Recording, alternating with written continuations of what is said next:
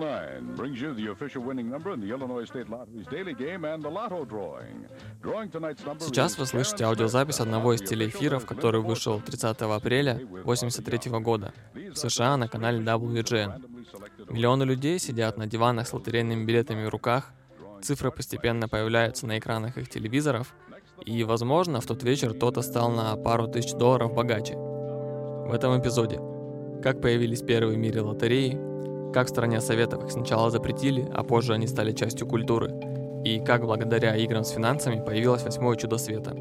Это подкаст «Прости, привычка». Приятного прослушивания.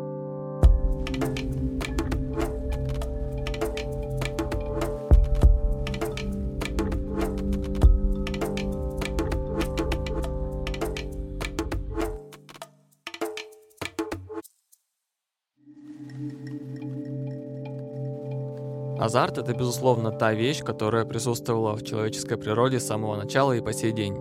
Иначе было бы просто невозможно объяснить, почему лотереи, которые появились еще в античное время, существуют и по сей день. И в наше время у очень многих людей сохраняется привычка покупать лотерейные билеты и испытывать свою удачу. Что такое лотерея?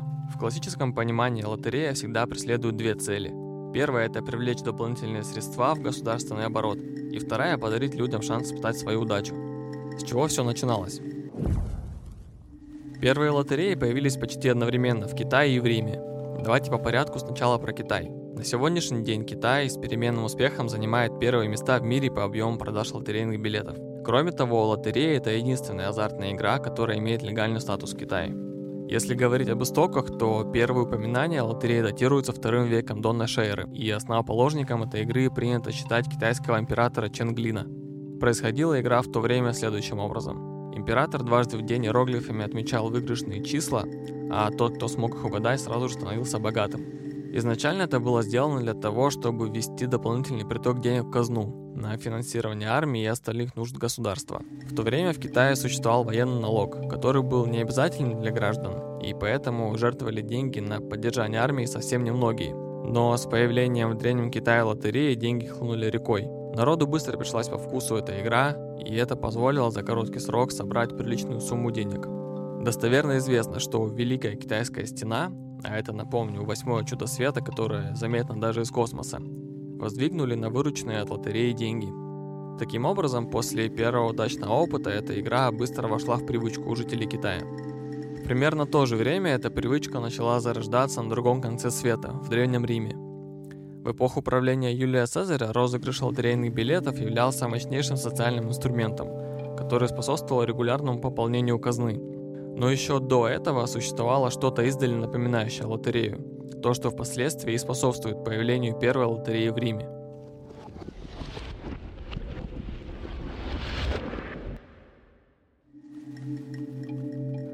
Строгая дисциплина, которая царила в армии Древнего Рима, принуждала за провинности легиона казнить одного из членов. Как это было? В шлем клали 9 камней, 8 белых и один черный. Легионеры по очереди вытаскивали камни, и тот, кому достался злосчастный черный камень, прощался с жизнью.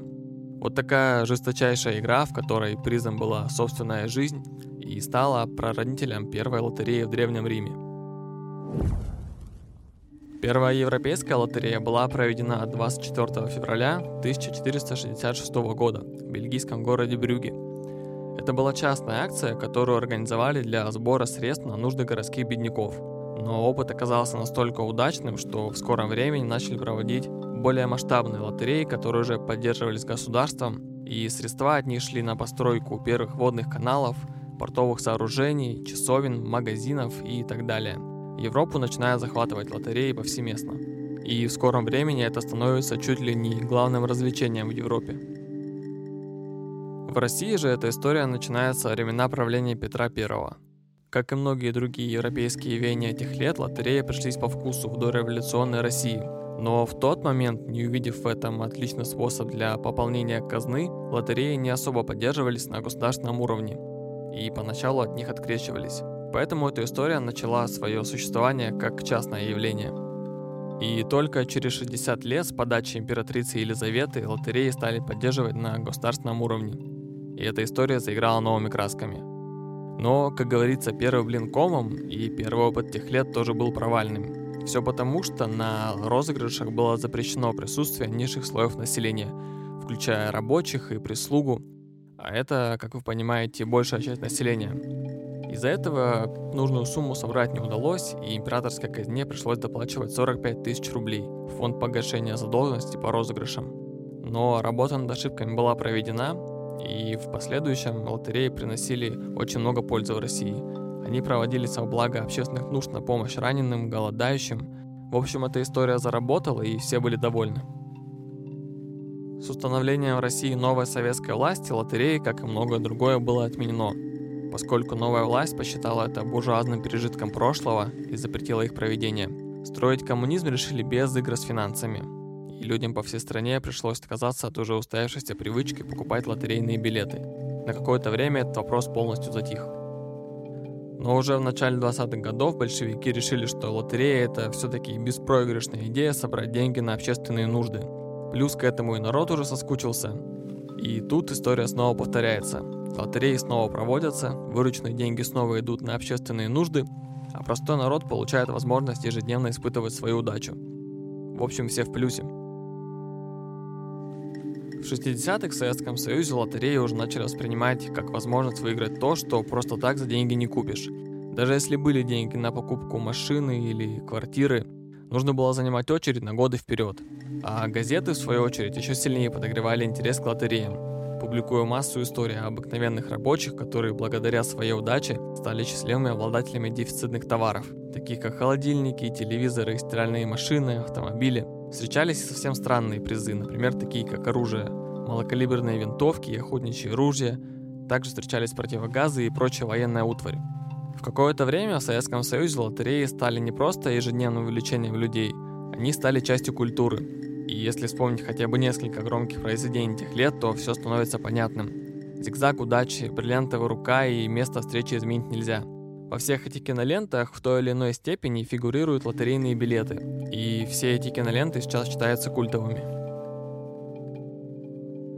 Пожалуйста, 100 штук только подряд. О, кто возьмет билетов пачку, тот получит... В 80-е годы лотереи в Советском Союзе достигали максимума, в них играло безумное количество людей. Но после распада все резко поменялось. На рынок сотнями хлынули частные компании, которые не отвечали всем требованиям людей, которые играли в лотереи в Советском Союзе. Многочисленные скандалы и непрозрачность розыгрыша заставляли людей отказываться от этой привычки.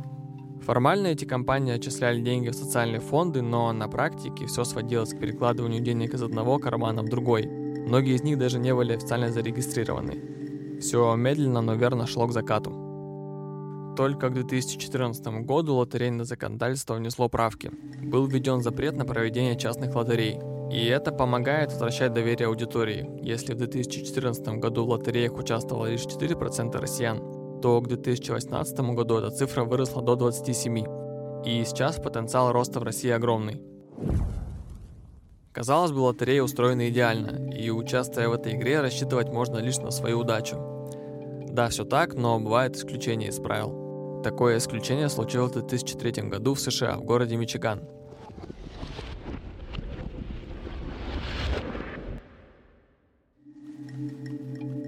Пенсионер Джерри Селби увидел в газете объявление о проведении лотереи, и его привлекли необычные условия розыгрыша. Правила были следующими. В том случае, если джекпот достигает отметки в 5 миллионов долларов, а 6 выигрышных цифр никто не угадывает, то его делят между теми участниками, кто угадал меньшее количество цифр, и деньги распространяются пропорционально их удаче. Джерри, имеющий степень бакалавра по математике, изучив условия розыгрыша, быстро пришел к выводу, что покупая большое количество билетов, он сможет с вероятностью в 100% удваивать свои вложения каждый раз. Эта схема не давала возможности разбогатеть в одно мгновение, но гарантированно можно было получить двое больше, чем вложил. Убедившись, что схема работает, он начал пачками покупать лотерейные билеты. Позже Джерри решил, что нужно как-то расширяться. Он создал компанию и начал продавать в ней доли по 500 долларов. Сначала своим детям, а позже друзьям и коллегам. Компания Джерри постепенно разрослась до 25 участников. Все шло отлично, и за 9 лет этой авантюры получилось собрать около 29 миллионов долларов выигрыша. К 2011 году журналистов заинтересовали огромные объемы продаж. Они решили провести расследование и довольно быстро вышли на пенсионера-миллионера из Мичигана. Как только все стало понятно, в дом Джерри прибыли представители лотереи и полицейские. Старика обвинили в мошенничестве, а продажу лотерейных билетов временно приостановили. Но предъявить обвинение суде так и не удалось, потому что ни один закон США при этом нарушен не был. После этого скандала лотерея изменила правила игры, и схема Джерри больше не работала. Но, как вы поняли, Джерри не был сильно расстроен, так как выигранный миллион по праву принадлежали ему. Кроме этого, этой историей заинтересовались в Голливуде, и в 2022 году вышел фильм по мотивам этой истории. Джерри и Марш играют по-крупному. А в главной роли снялся Брайан Крэнстон. С момента своего появления еще в античное время лотереи стали частью жизни людей, и с привычкой покупать лотерейные билеты происходили различные изменения. Но шанс на мгновенное обогащение в наше время привлекает людей – несмотря на то, что азартных игр появилось огромное множество. Спасибо всем, кто послушал этот выпуск. Если вы поставите оценку и напишите свое мнение о выпуске в комментариях, это будет безумно приятно для нас. thank you